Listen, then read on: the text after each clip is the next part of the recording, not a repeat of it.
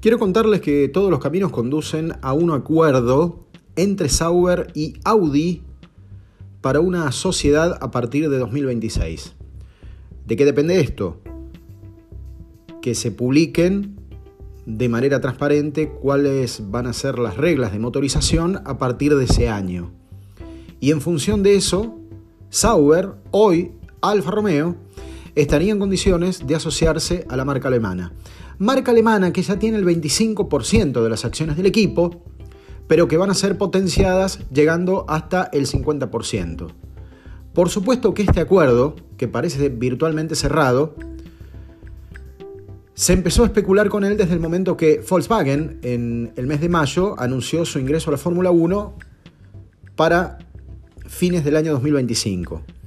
Y esto también se extiende a la posibilidad de que Porsche sea el motorista de Red Bull también a partir de ese año. Si todo va como está encaminado, el 10 de julio en el Gran Premio de Austria podríamos llegar a tener algún anuncio importante del desembarco tanto de Audi como Porsche con Sauber, actual Alfa Romeo, y Red Bull dentro de cuatro años.